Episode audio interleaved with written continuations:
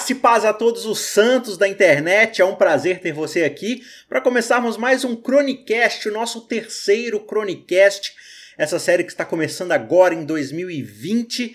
Novidade na área, conteúdo exclusivo do canal Cristãos Cansados que eu já peço para você se inscrever, curtir, compartilhar ativar as notificações, enfim. Espalhe aí pra galera a boa palavra pra gente junto poder fazer aí um movimento de estudo da Bíblia. É sempre um prazer ter a sua companhia, ler os seus comentários, seus feedbacks. E a gente faz aí o possível para sempre agregar cada vez mais conteúdo é, para poder edificar né, o nosso estudo individual, incentivar as pessoas a estudarem a palavra de Deus por conta própria também. Beleza? Quero convidar você para acessar cristãoscansados.com.br. Lá temos um PDF especial de como estudar a Bíblia. É um pequeno manualzinho rápido de algumas dicas curtas, mas que eu tenho certeza vão ajudar você, se você ainda não baixou, corre lá, é gratuito, a estudar a Bíblia por conta própria, né? Algumas dicas, poucas ali, nada muito profundo, mas que você pode também ir atrás, pesquisar na internet. A gente tem ali pelo menos uma guiazinha e a nossa ideia é é, no decorrer desse ano, produzir um material um pouco mais elaborado que a gente vai estar disponibilizando aí no decorrer do ano para abençoar todo mundo aí. Beleza? Estamos na série Universidade Babilônia, estamos em paralelo com o podcast Contra a Cultura da Rádio Novo Tempo, seguindo o estudo do livro de Daniel né? A, pelo menos agora a primeira parte, que é uma parte mais narrativa, mais histórica. O Chronicast, com a série Universidade de Babilônia, está fazendo aí um paralelo, acrescentando algumas coisas, trazendo um pouco mais de perspectiva à série do Contra Cultura, que é a série Longe de Casa, que eu convido você fortemente a também assistir ou ouvir aí na sua plataforma de podcast. Terceiro episódio, então, compromisso ou conformismo. Qual é a postura que Daniel e seus amigos vão adotar? Como a gente já viu no episódio passado, a gente refletiu ali um pouco sobre a grande batalha de Carquemis, né? E lá é, o Império Babilônico erradicou completamente o Império Assírio e expulsou o Império Egípcio para longe de suas fronteiras. E aí no caminho de volta, os exércitos passaram conquistando e sitiando as cidades que agora fazem parte do seu domínio, né? Do domínio caldeu. E aí, dentre essas cidades, estava a agrícola e pastoril pequenina cidade de Jerusalém. E aí Nabucodonosor né, e seu poderoso exército cercaram Jerusalém e levaram cativos cerca de 10 mil judeus, deixando um recado. Agora eu sou número um, eu sou o chefe da parada, eu sou o xerife da cidade. Se alguém pensar em se rebelar, nós iremos mandar 10 mil cabeças de volta. Então obedeçam, não se rebelem, fiquem na de vocês, porque agora somos nós que mandamos. E quando a gente chega lá no Império Caldeu, a gente vai descobrindo as dimensões da grandeza do que é realmente Babilônia, suas belezas, sua filosofia. E aqueles exilados, eles acabam inscritos na Universidade de Babilônia, pelo menos os mais promissores deles, né, os mais belos, mais inteligentes, mais promissores. E lá na Universidade de Babilônia, eles vão fazer um curso de três anos para aprender a como pensar, como agir, como falar, como viver, da forma como o babilônio pensa, come, age, vive, fala, se porta, enfim. Ali eles vão aprender encantos, literatura, cultura, matemática, interpretação de sonhos, astrologia e tudo que há para saber sobre a sabedoria daquele reino. Até agora, tudo que nós vimos foi um pano de fundo para entender melhor a história de Daniel. E a partir desse episódio, nós vamos mergulhar de vez e aprender com ele e seus amigos como nós podemos viver num mundo que possui uma filosofia totalmente contrária ao reino de Deus e ainda assim termos sucesso, prosperarmos de uma forma é, que traga honra e glória ao nome de Deus, ao seu reino e à pregação da sua palavra, do seu evangelho. Então vamos lá ao terceiro episódio, compromisso ou conformismo. Bem, até agora nós já cobrimos os quatro primeiros versos do livro de Daniel e nós vamos retomar a nossa leitura então a partir do verso 5. Acompanhe comigo a leitura. O rei designou-lhes uma porção diária de comida, de vinho, da própria mesa do rei. Eles receberiam um treinamento durante três anos e depois disso passariam a servir o rei. Entre esses estavam alguns que vieram de Judá: Daniel, Ananias, Misael e Azarias. O chefe dos oficiais deu-lhes novos nomes. A Daniel deu o nome de Beltesazar e a Ananias Sadraque, a Misael Mesaque e a Azarias Abidnego. Vamos parar um pouco aqui para tentar entender o que está acontecendo. Você consegue perceber? O que eles estão fazendo é, na verdade, passar uma mensagem para esses recém-chegados. Nós não vamos simplesmente imergir vocês em nossa cultura e nossa filosofia. Nós vamos fazer uma lavagem cerebral de forma que vocês se esqueçam completamente quem são e passarão a ser um de nós. Começaremos mudando o nome de vocês. Por quê? Porque é mais fácil de pronunciar? Claro que não. É porque nós vamos transformar a identidade de vocês. Primeiramente, nós vamos mudar seus nomes. Veja, naquela época era muito comum você colocar uma frase ou uma explicação ou algum título a respeito do seu Deus, da sua divindade, de uma coisa que você acredita, de alguma característica da sua família, no nome que você vai colocar no seu filho. Lembra lá de Isaías, né? Você vai colocar o nome dele de Jesus. Por quê? Porque ele vai livrar o seu povo dos pecados deles. Enfim, é, cada pessoa tinha um nome que remetia a a sua divindade. E no caso de Israel, qual divindade era essa? Logicamente que era Jeová, Yahvé, né? Tanto que o sufixo El, Daniel, né, é, ele tem essa ideia de Deus, de Yahvé, de remeter a essa divindade. Então o que, que eles estão fazendo aqui? Olha, a gente vai tirar de vocês essa identidade. A gente vai tirar de vocês qualquer coisa que remeta ao Deus de vocês. Então a gente vai primeiro arrancar o nome de vocês e em segundo lugar a gente vai dar novos nomes a vocês nomes que simbolizem de fato os nossos deuses. Então, por exemplo, você tem aí Daniel, a gente já explicou um pouco, né? O Ronei falou um pouco lá no Contra Cultura o significado de alguns nomes. Eu vou dar aqui um pouco da minha versão, do que eu pesquisei. São coisas complementares, enfim. É, mas Daniel, ele significa Deus é o meu juiz, ou é o Senhor que me julga, né? Daniel. É um sufixo aí, El, Deus. E aí, essa primeira parte significa Deus me julga, ou Deus é o meu juiz. E aí o nome dele passa a ser o quê? Beltesazar príncipe de Bel, ou tesouro de Bel, aquele que pertence a Bel. Bel, logicamente, uma divindade babilônica, uma divindade caldeia.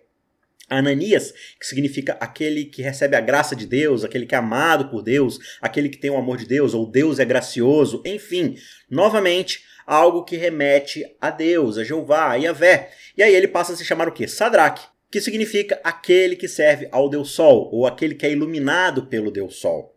Misael, que significa quem é como Deus, passou a ser o quê? Mesaque.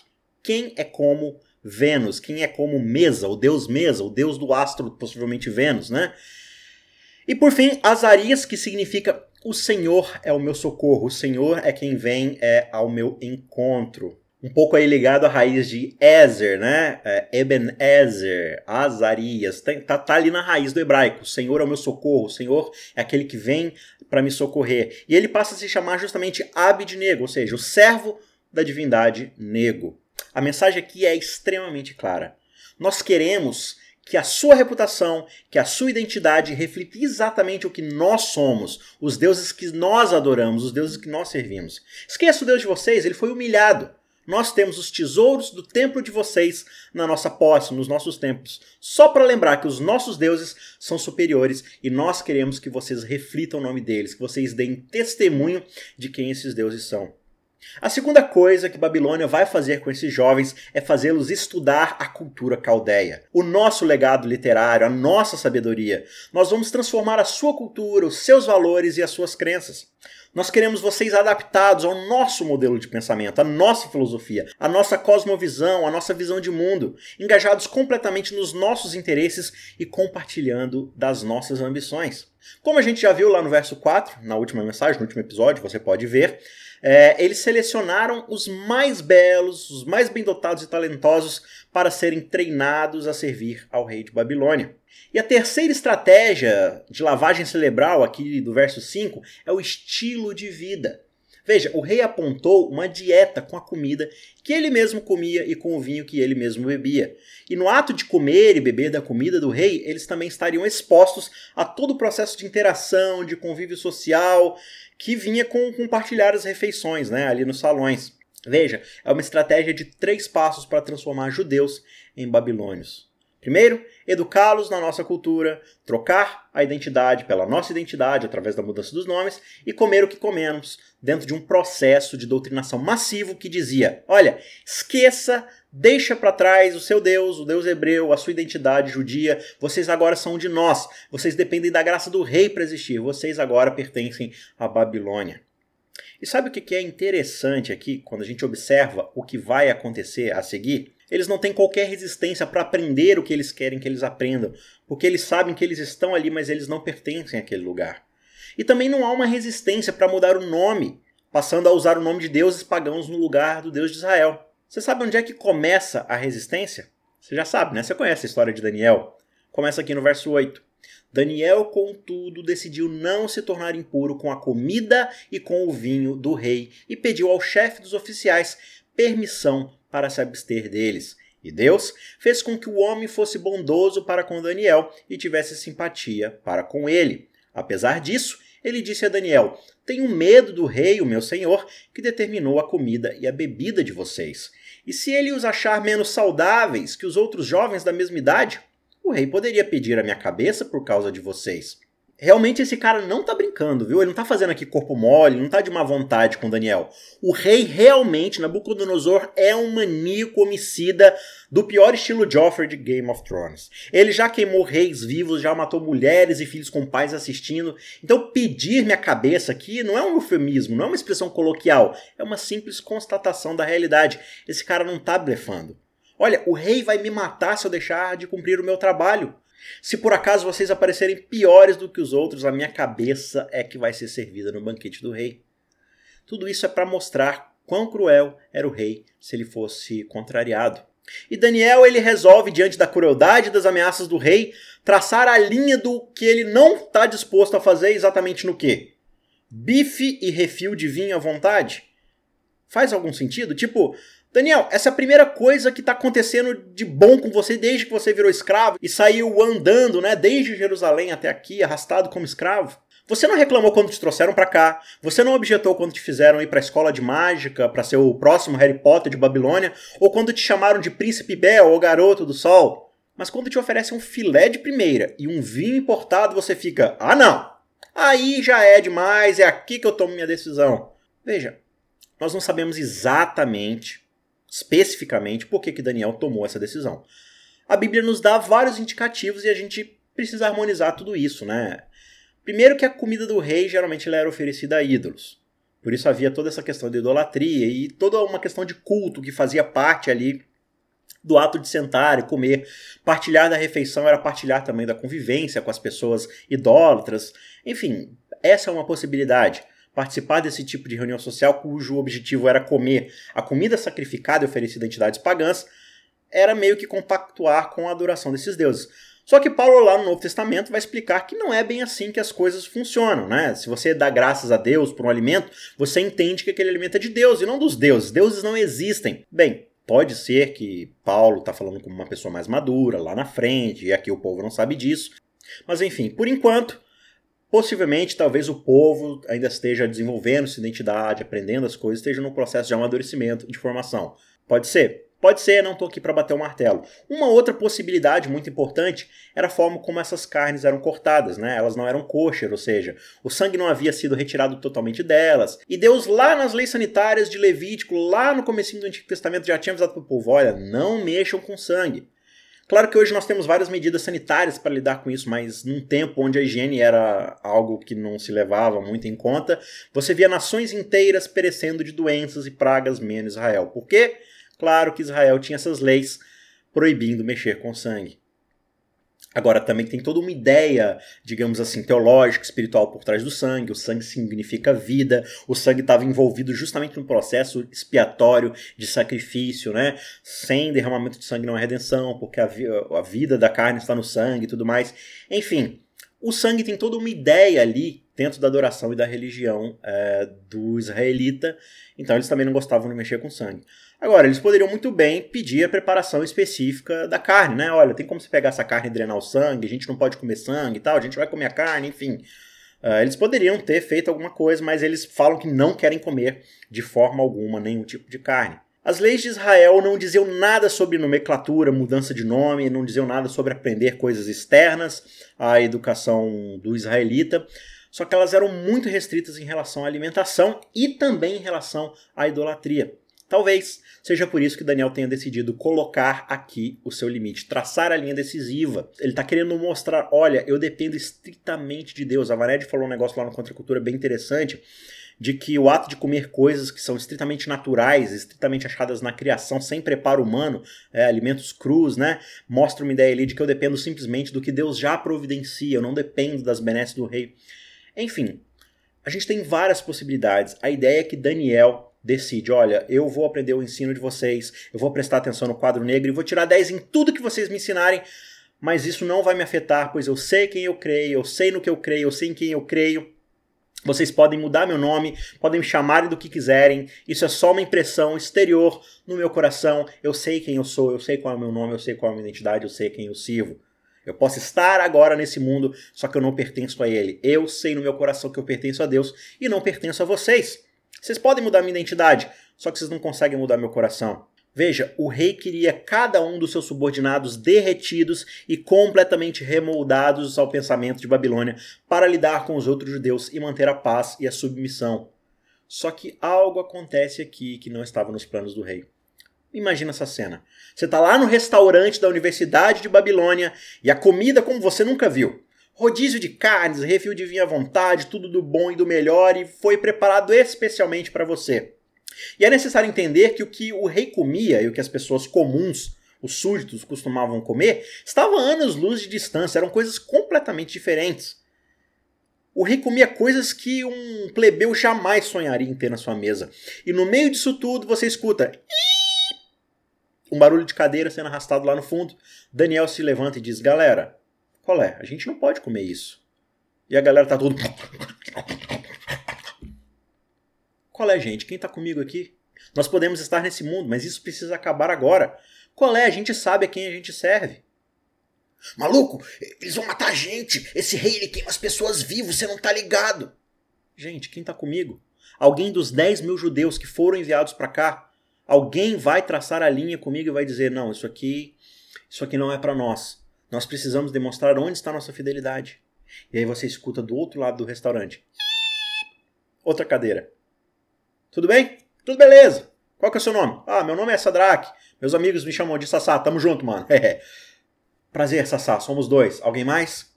Duas meses atrás, alguém ouvindo a conversa.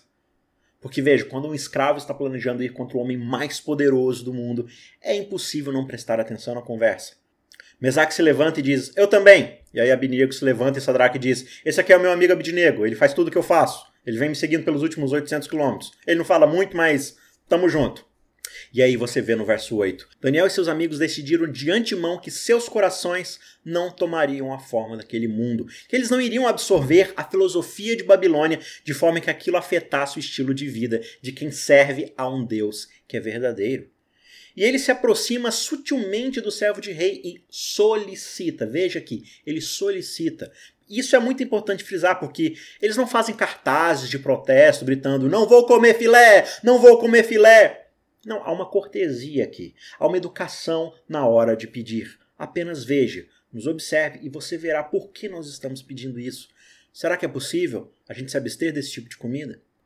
Porque para Daniel e seus amigos não se tratava de títulos, tinha a ver com testemunho. Você consegue perceber a diferença na abordagem? Sabe, na maioria das vezes eu me preocupo mais com a forma como as pessoas me chamam do que com as minhas convicções. Eu estou mais preocupado com a forma como eu sou visto do que de fato o Deus que eu represento, ou que eu digo representar. Será que a minha reputação muitas vezes não está acima dos meus valores? Nós precisamos entender uma coisa aqui. Valores e princípios não tem a ver com o que nós dizemos acreditar. É muito fácil dizer que você acredita em qualquer coisa, dizer que vai na igreja, dizer que pertence a uma filiação religiosa. Tem a ver com o que nós fazemos, tem a ver com o que as nossas atitudes em cada detalhe do dia a dia demonstram. Em sua carta, Tiago é muito claro mostrando isso. Olha, uma fé que não produz resultados é uma fé que não faz sentido. Uma fé que simplesmente diz eu acredito, mas ela não se move em direção a algo objetivo, à vontade de Deus, em buscar entender e fazer a vontade de Deus, é uma fé morta. É uma fé que não faz o menor sentido. Até o diabo tem esse tipo de fé. Só que Daniel diz aqui: olha, me ensine o que vocês quiserem, tiro o meu título de judeu, ou no nosso caso aqui de cristãos, eu não me importo. Me chame de menino do sol, não faz diferença, porque no meu coração eu já propus que não vou tomar a forma desse mundo. Eu sei a quem eu sirvo. Sabe, antes de você entrar naquela reunião, sabe aquela reunião de emprego? Antes de você olhar para um livro de contas e querer mexer num número aqui, rasurar um número ali, antes de você colar no exame final daquela matéria, antes de você dizer sim para um relacionamento que você sabe que vai passar dos limites, decida no seu coração não aceitar a forma que o mundo quer impor para você. Daniel decidiu no seu coração, claro, mediante o Espírito de Deus operando nele, ele se deixou decidir estar ao lado de Deus dentro do seu coração. Sabe por quê? Porque se você não fizer isso agora, se você não tomar essa decisão hoje, você vai deixar isso para depois do emprego, para depois da prova, para depois do relacionamento. Você já começa tudo isso vencido. Você pode até de vez em quando tomar a decisão correta, só que você já entrou na batalha perdido. Daniel disse: Eu já decidi no meu coração, muito antes de eu chegar aqui, porque eu sei que isso terá consequências eternas na minha vida. Muitas vezes a gente quer mostrar para o mundo que nós temos, que nós detemos o título de cristão. Só que o que Deus quer de nós é um testemunho para que o mundo veja a sua glória, né? para que o mundo veja as nossas boas obras e glorifiquem a Deus. A gente quer bênção, a gente quer salvação. Deus quer a nossa fidelidade e a nossa obediência. Não por um propósito legalista para nos favorecer, mas simplesmente porque esse relacionamento é um relacionamento que vai nos transformar para sermos a sua imagem e semelhança, sermos aquilo que Ele deseja que sejamos. Nós queremos todas as vantagens de ter um Deus todo-poderoso que luta, que intercede ao nosso favor. Só que Deus quer influenciar cada aspecto da nossa vida para que a gente possa ser uma transformação na vida de outras pessoas que nos cercam aqui em Babilônia. Entender como o mundo pensa, aprender sua cultura e seu legado filosófico não é o grande problema aqui. A lavagem cerebral começa quando nós permitimos que o nosso coração tome a forma do estilo de vida desse mundo, dessa sociedade que nós vivemos. É por isso que em Provérbios 4, 23, Salomão já disse: Olha, guarda o teu coração com toda diligência, com todo cuidado, porque é dele que depende todas as questões da sua vida. A Universidade de Babilônia possui uma proposta muito tentadora. Você merece do bom e do melhor, você merece a comida dos reis. Você olha para a TV e cada comercial, cada filme, cada outdoor, cada e-mail marketing na sua conta vai ecoar o velho canto da sereia. Olha, se trata de você, você é a coisa mais importante, é tudo sobre você. Siga os seus sonhos, siga aquilo que te faz feliz. O que importa é você se sentir bem no fim das contas. E sabe, por qualquer que tenha sido a razão que Daniel tenha escolhido não comer a comida do rei, não foi meramente sobre a questão da dieta em si. Veja que eu estou frisando aqui, não foi meramente, não é a única questão aqui havia uma proposta implícita naquele banquete. Era como se o rei estivesse dizendo: Olha, você agora depende de mim. Eu vou te dar do bom e do melhor. Esqueça o seu Deus. Olha onde isso levou você. Vocês estão aqui debaixo da minha soberania. Procure a mim, sirva a mim, venere a mim. Eu vou fazer as tuas vontades. Você é especial, você me serve, você me pertence. Havia diante de Daniel a oportunidade de enaltecer o seu próprio eu, de declarar sua independência de Deus. Eu até mencionei um pouco isso lá no Contra Cultura. Eu acho bem curioso que essa proposta ela já foi feita lá atrás, lá no passado, quando alguém disse assim: olha, coma desse fruto que você vai ser como Deus. Tá aqui, ó, é só você comer que você vai ter aquilo que você é, nem sabia que queria. E aí, curiosamente, essa mesma proposta vai ser feita lá no futuro, bem depois de Daniel, quando alguém vai dizer: Se você é o filho de Deus, transforme essas pedras em pão, faça do jeito que você quiser, sacie o seu apetite, use o poder para satisfazer o seu próprio eu. A história daqui para frente na vida de Daniel e seus amigos vai tomar rumos fantásticos e sensacionais. Nenhum deles sabia que nos próximos capítulos eles iam parar em fornalhas, cova dos leões, com sonhos, visões e tudo mais. Só que aqui, neste começo de capítulo, nesse começo de história, tudo que eles tinham diante deles naquele momento era uma escolha mínima a ser feita. Só que sem essa escolha, sem essa decisão primária, aqui nesse restaurante universitário, nós sequer teríamos o livro de Daniel. Eles estavam longe de suas famílias e, sabe, ninguém iria julgá-los por causa de nada. Eles estão numa terra estranha, longe das suas famílias, longe da sua terra, longe da sua cultura. Quem vai julgá-los? Quem vai colocar isso na conta deles? São circunstâncias especiais, não leve muito a sério. Além do mais, vocês só estão nessa situação porque Deus permitiu, certo? Bem, essa é a resposta mais fácil, né? A gente tenta na nossa vida racionalizar as coisas, tentar achar uma brecha para se comprometer com o padrão de Babilônia. Ah, todo mundo faz isso, ah, é uma coisa normal, ah, os tempos mudaram, Deus mudou, a situação mudou, ah, a gente precisa amar, ter mais amor, mais tolerância, ah, meu partido político, ah, minha escola, ah. A gente tem mil desculpas para se conformar ao pensamento de Babilônia. Só que aqui nesse caso, muito antes deles terem a chance de serem convencidos por essa filosofia, eles já tinham feito no seu coração um propósito de não se deixarem ser moldados pelos padrões de Babilônia.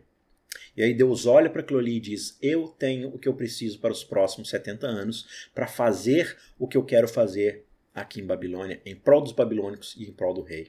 E aí você vai perceber que através de vários reinados, de reis diferentes, Deus vai dizer: Eu tenho o que eu preciso, eu achei alguém que está disposto a me servir. Todos aqueles com títulos, né? Vários reis da dinastia babilônica passam, se vão, chegam, sobem no poder, caem do trono. Várias pessoas do Império Medo-Persa. E Daniel continua ali servindo a Deus. Todos esses homens com títulos vieram e se foram. Mas eu, Deus diz, achei alguém que tem testemunho mais do que um título. Mas antes da gente passar em vários momentos emocionantes e várias cenas legais da história de Daniel, vamos ver agora no que isso vai dar. Aqui no verso 11 diz: Daniel disse então ao homem que o chefe dos oficiais tinha encarregado de cuidar de Daniel, Ananias, Misael e Azarias. Peço-lhe que faça uma experiência com seus servos durante dez dias não nos dê nada além de vegetais para comer e água para beber. Depois compare a nossa aparência com a dos jovens que comem a comida do rei e trate os seus servos de acordo com o que você concluir. Ele concordou e fez a experiência com eles durante dez dias.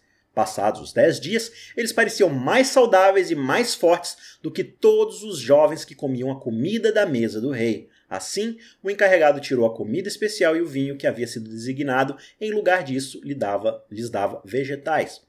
A esses quatro jovens, Deus deu sabedoria e inteligência para conhecerem todos os aspectos da cultura e da ciência, e Daniel, ainda por cima, sabia interpretar todo tipo de sonhos e de visões. E ao final do tempo estabelecido pelo rei, para que os jovens fossem trazidos à sua presença, o chefe dos oficiais os apresentou a Nabucodonosor. O rei conversou com eles e não encontrou ninguém comparável a Daniel, Ananias, Misael e Azarias, de modo que eles passaram a servir o rei. O rei lhes fez perguntas sobre todos os assuntos nos quais se exigia sabedoria e conhecimento, e descobriu que eles eram dez vezes mais sábios do que todos os magos e encantadores de todo o seu reino. E Daniel permaneceu ali até o primeiro ano do rei Ciro. Agora, antes da gente prosseguir para a conclusão, a gente precisa esclarecer um ponto muito importante que sempre a gente passa por cima é, quando a gente lê a Bíblia. A Bíblia não está dando aqui uma dieta ideal para a humanidade.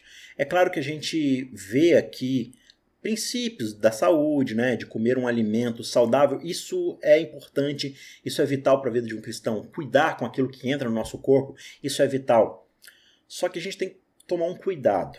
A Bíblia não está tentando te dar um padrão a ser seguido em relação à alimentação. Não é sobre isso que o texto está falando. Embora você possa tirar aplicações aqui é, e falar assim, não, é, é legal isso aqui, comer comida crua, comida saudável, comida que vem da terra. Isso faz bem, ninguém está tirando o mérito disso. Só que eu não acredito que a grande importância e ênfase que o texto está dando aqui seja meramente de uma dieta. Porque muitas vezes a gente vai cair no erro de ficar pregando só o vegetarianismo a partir dessa história, quando tem algo muito mais amplo que Deus está tentando ensinar aqui na vida de Daniel. E eis o problema disso. A gente pode cair no erro de achar que os resultados que Daniel alcançou foram por causa de um esforço pessoal e não por causa da sua confiança em Deus. Não existe dieta mágica de 10 dias, ou de 3 anos que seja. Claro, alimentação é fundamental na nossa vida. Mas o que Deus está fazendo aqui é algo sobrenatural. Você pode comer só frutas, vegetais, beber água por 10 dias. Não vai fazer diferença prática assim para mostrar para o mundo: olha que transformação. Claro que isso a longo prazo vai fazer muita diferença na nossa vida. Só que, veja, Daniel ele não era vegetariano. Nem provavelmente antes e nem passa a ser a partir de agora.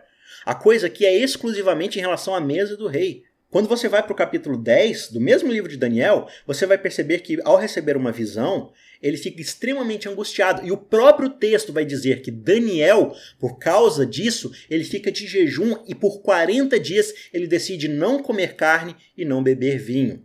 Veja, se ele decidiu fazer isso, isso já velho, já lá no final da sua vida, recebendo as visões, no final do livro, é, não agora, quando ele está jovenzinho, você vai perceber que ele deixa de comer carne e beber vinho por 40 dias. Então veja, Daniel não era vegetariano.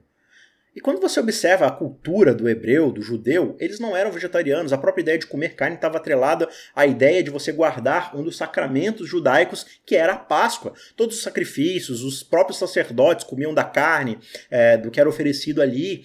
É, a questão aqui não é essa. O texto não está dando para você uma dieta de 10 dias para você passar no Enem, né, para você passar no concurso público. O ponto aqui, veja, deixa eu frisar novamente. Não tem problema você olhar para esse texto e falar assim: preciso mudar minha alimentação. Na verdade, Deus deseja que você se alimente da melhor forma possível. Só que não se trata do que Daniel está fazendo, se trata de em quem Daniel está confiando. O texto aqui no verso 17 é muito claro. A esses quatro jovens, Deus deu sabedoria e inteligência para conhecerem todos os aspectos da cultura e da ciência. E Daniel, além disso, sabia interpretar todo tipo de visões e sonhos. Veja, se trata do que Deus está fazendo com o testemunho daqueles jovens para a sua honra e para a grandeza do seu nome.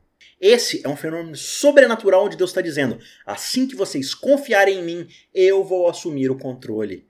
Obediência sempre é precedida de bênção no reino de Deus. Desde o começo, Deus já havia dito a Israel: se vocês forem fiéis, se vocês guardarem os meus mandamentos, então dentre todas as nações vocês serão meu tesouro pessoal. Bênção sempre são precedidas de obediência, de fidelidade. Muitas vezes a gente não vai entender que bênçãos podem vir em forma de sofrimento, por exemplo, para corrigir o nosso caráter, né? Por exemplo, apesar do cargo que Daniel recebeu, ele continuou sendo um escravo até o fim da sua vida. Isso não mudou. Ele não voltou para casa, não reencontrou sua família, mas ele foi fiel até o fim, como um diplomata do reino de Deus dentro do reino de Babilônia. Deus sempre disse: se vocês obedecerem, eis o que eu vou fazer. Se vocês me escolherem, Eis até onde eu vou. Mas não se sente lá no fundo do restaurante e fique choramingando, dizendo: Onde está Deus no meio de Babilônia? Por que isso foi acontecer? Proponha no seu coração ser fiel, e eu vou cuidar de você e abençoar a vida das pessoas ao seu redor através de você. A maior tentação de Babilônia é fazer com que você ache que tudo é sobre você. Tem a ver com o que eu desempenhei, tem a ver com a dieta que eu segui. Olha as coisas que eu alcancei pela minha obediência, pelo meu desempenho. Não, não, não, não. não. É sobre Deus, é sobre o que Deus está fazendo. E Babilônia vai tentar te fazer esquecer disso o tempo todo. Então, como é que a gente pode sobreviver em Babilônia? Primeiro, precisamos propor no nosso coração obedecemos a Deus. Eu preciso estar firmemente convicto do que eu acredito e até onde eu vou. Eu preciso fazer isso antes de tudo. Eu estou dentro ou eu estou fora? Eu quero apenas os títulos e as benesses do cristianismo, ou eu quero apenas os privilégios de um Deus que responde às minhas orações, ou eu realmente estou disposto a dizer: esse é o Deus ao qual eu sigo até as últimas consequências? E aí, quando eu realmente entrego a Deus o senhorio da minha vida, então a gente vai para o passo 2. Permitir que o compromisso impacte cada aspecto da minha vida. Ser um cristão não significa apenas ir aos cultos de sábado ou de domingo, ou ler a lição e a Bíblia de manhã. Ser cristão é que tipo de linguagem eu uso no meu trabalho, na minha escola, como eu trato a minha esposa, meus filhos, minha namorada, meu chefe, o colega, o subordinado, o mendigo, o garçom, o cara do Uber, como eu amo aqueles que nem se importam comigo e até mais como eu trato aqueles que de fato me odeiam? Como eu posso compartilhar as coisas que eu ganhei quando eu fui abençoado? Será que eu estou permitindo que a minha sexualidade, o meu lazer, minha carreira, meus estudos, a minha convivência social, cada aspecto da minha vida de fato seja ditada pela soberania de Deus? Ou eu vou me colocar no próprio trono do eu e dizer: eu mereço, é sobre mim? Eu sei que tudo isso é muito difícil, mas essa é a vida do cristão. E finalmente, em terceiro lugar, eu devo viver em obediência, independente de quais sejam as consequências. Ah, eu tentei orar, eu tentei ser fiel, mas as minhas finanças não melhoram. Na verdade, ficaram piores. Afinal, você está seguindo a Deus para ele endireitar suas finanças ou porque ele é Deus? Porque uma coisa é mordomia, a outra é usura. Ah, mas eu tentei ir à igreja, ler minha Bíblia regularmente, só que eu ainda não consegui uma namorada, não consegui um emprego, seja lá o que for, estou com dificuldade. Então quer dizer que na verdade o que você adora é um gênio dentro da lâmpada mágica e ele não quer sair para atender seus pedidos. Esse é o Deus que você conhece? Esses camaradas da história, eles estavam dispostos a morrer para se manterem fiéis. E o que, que aconteceu? Não muito. Eles ganharam um cargo aqui, uma promoção ali, mas no fim das contas eles permaneceram escravos e ainda assim permaneceram fiéis a Deus, servindo independente do que seja. E a partir do próximo episódio, nós vamos ver o que acontece na vida de quatro jovens e na vida de uma nação inteira e até de um monarca quando Deus começa a se mover em Babilônia. Eu te espero no episódio que vem. Até lá!